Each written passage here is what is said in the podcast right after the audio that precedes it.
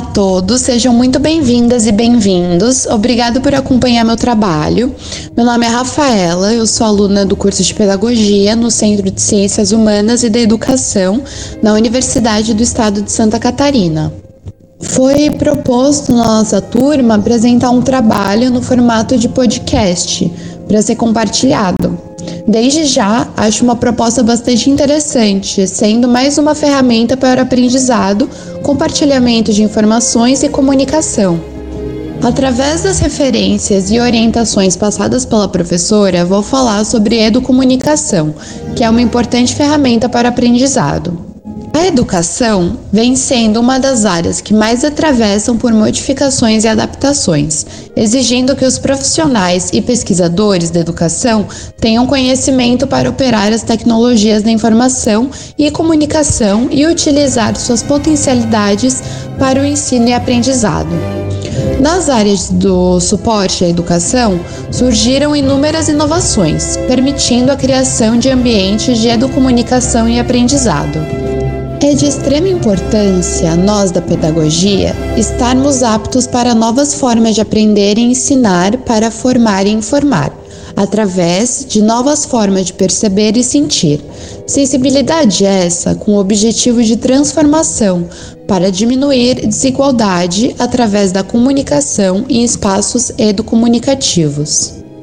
O conhecimento, desenvolvimento e criação de metodologias para demonstrar as transformações alcançadas seriam de grande valor para o avanço na sistematização das práticas de educomunicação, promovendo qualidade no ensino e educação. Fica nítida a necessidade de criar medidores para acompanhar o processo de formação individual e coletivo a internet dispõe de muitas ferramentas, mídias e plataformas que podem e devem ser apropriadas por nós, educadores.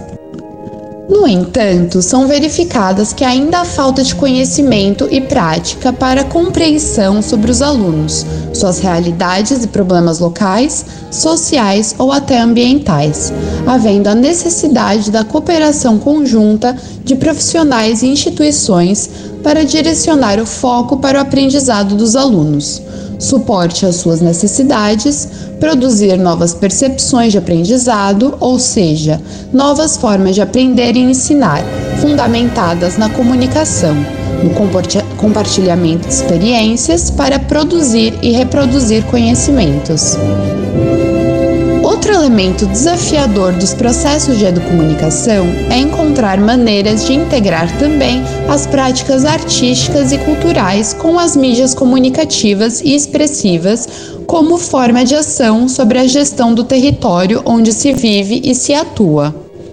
Temos alguns exemplos que aumentam essas interações, como YouTube, ambientes virtuais de aprendizado, gamificação, repositórios gratuitos e diversos dispositivos pedagógicos de mídia que aproximam a realidade das crianças com os conhecimentos adquiridos em sala de aula e vivência pessoal.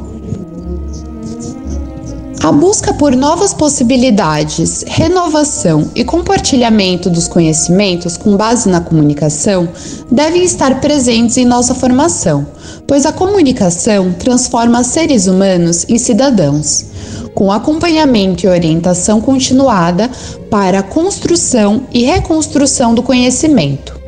Cabe a nós, estudantes, voluntários, professores e profissionais da educação, buscar a integração com outras áreas do conhecimento e instituições, a fim de promover o bem-estar social dos estudantes. Eu agradeço muito a oportunidade de realizar esse trabalho que apesar das dificuldades, eu fui muito bem orientada e contei com o suporte da professora e um material de leitura bem pertinente. Ele me abriu é, novas perspectivas para exercer minha função como futura educadora. Um abraço a todos, muita saúde e força.